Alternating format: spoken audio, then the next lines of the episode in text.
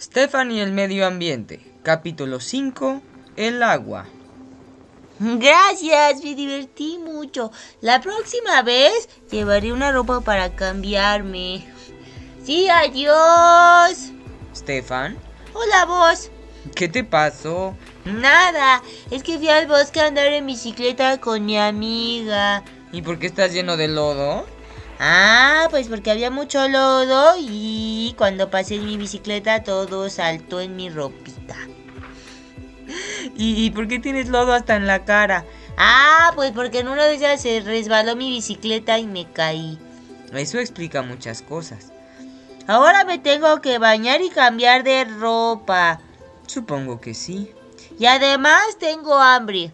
Mm, supongo que sí. Y tengo mucha sed porque hice mucho ejercicio. Mm, supongo que sí. Ay, ¿no puedes decir otra cosa además de supongo que sí? Supongo que sí. ¿Qué pasa? ¿Por qué tanto sospechosismo? Es que te tengo una mala noticia, Stefan. ¡No! ¡Sí! No me gustan las malas noticias. ¿Cuál es la mala noticia? Ah, pues la mala noticia es que mm, no hay agua en el baño. ¿Qué? ¿Cómo que no hay agua? ¿Por qué? Ay, pues no sé, de pronto se acabó el agua.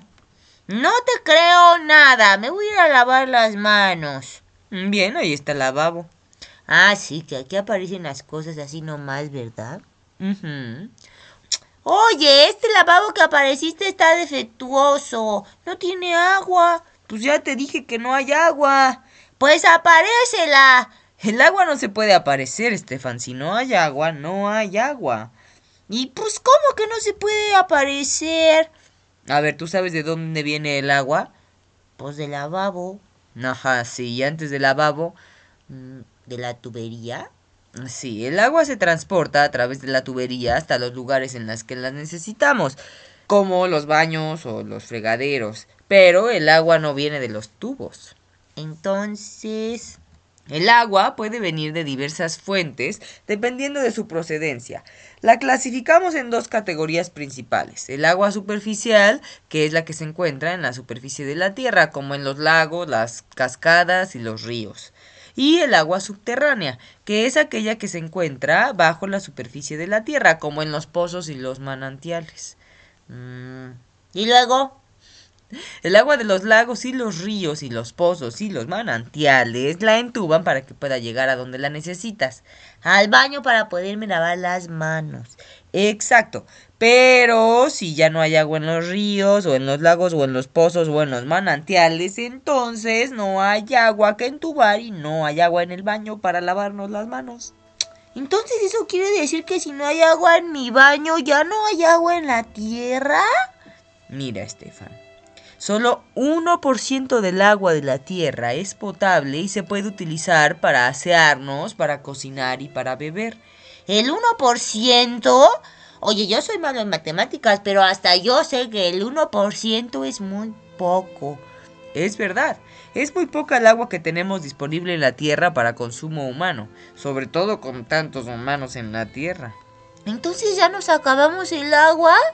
Ya no me voy a poder lavar las manos ni beber. Ay, pero tengo sed. ¿Ahora qué voy a hacer? Esto fue un simulacro, Stefan. El agua del planeta todavía no se acaba, pero se va a acabar pronto si no la cuidamos. Entonces era verdad. Tú descompusiste el lavamanos, ¿verdad? No, yo no lo descompuse. Solo hice que no tuviera agua. Mm, Todo esto para darme una lección. Así es, pero quizás sea una de las lecciones más importantes que recibas en tu vida, Stefan. Porque Aprender a cuidar el agua nos salvará a todos de sequías extremas y de morir de sed. ¿Y cómo cuidamos el agua? Primero hay que verificar que no tengamos fugas en casa. Por ejemplo, ¿te ha pasado que a veces te lavas las manos y se queda un chorrito de agua saliendo de la llave? Ay, si eso pasa todo el tiempo, sobre todo en la escuela. Bueno, pues si dejamos que ese chorrito salga, se desperdiciarán más de 180 litros de agua al día, lo que equivale a 4.500 litros al mes. solo por un chorrito. Multiplicado por los miles de chorritos que hay alrededor del mundo, ¡Ay, no! Esos son muy, muchos litros en chorritos.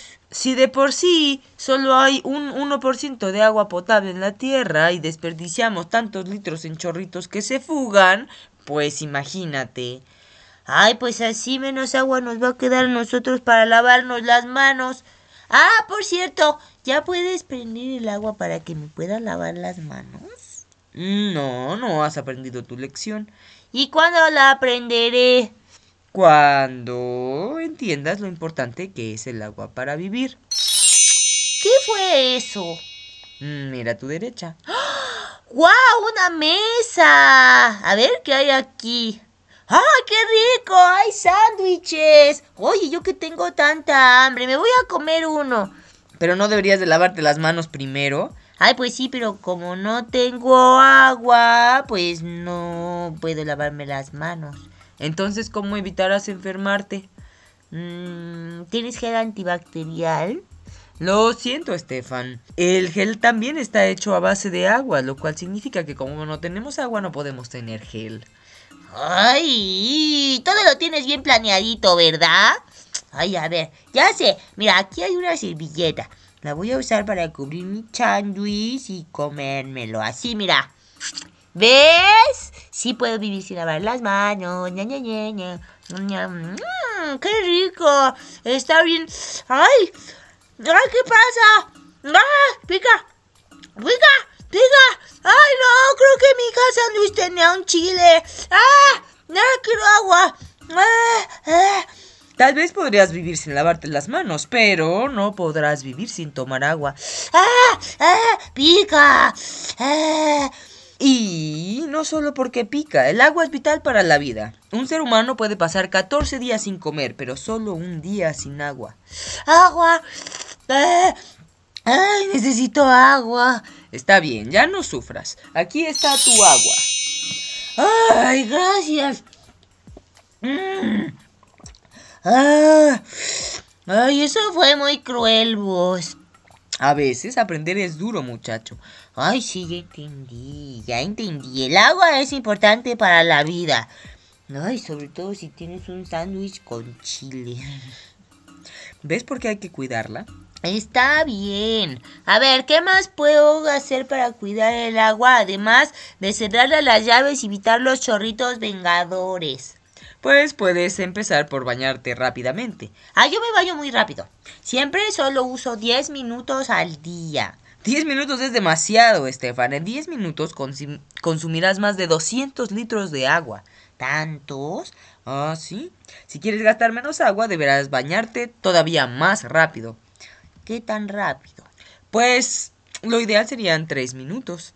3 minutos es muy poco. Pero es posible. Practícalo.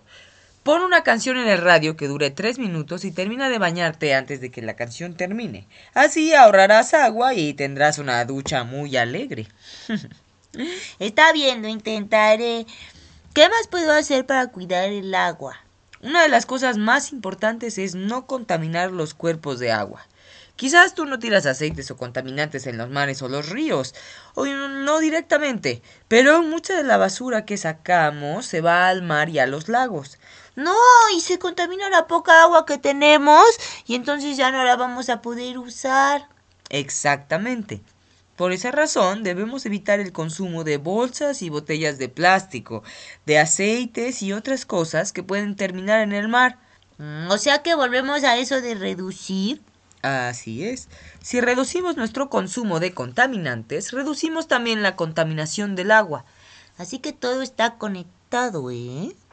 Ah, ya sí, es como eso de los sistemas del cuerpo, ¿no? Si un sistema no funciona, el otro tampoco.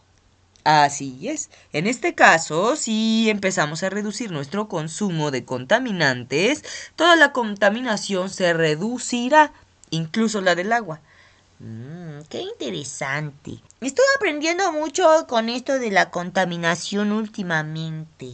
Ese es el punto de todo, Estefan. Bueno, ya me voy a bañar. Siento que el lodo ya se está secando y se está quebrando sobre mi piel. Eh, soy el monstruo de la laguna. Eh. Sí, Estefan. Pero recuerda, una ducha de tres minutos es una ducha feliz. Esa frase es muy mala, vos. Deberías de inventarte otra mejor. Bien, trabajaré en ello mientras te bañas. Bueno, pero solo tienes tres minutos, ¿eh? ¡Ducha Express! ¡Aquí voy! Ducha Express, qué buena es. Esa está mejor.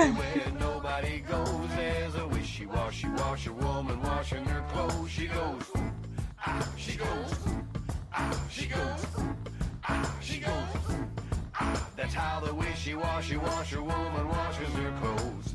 Hey, washerwoman!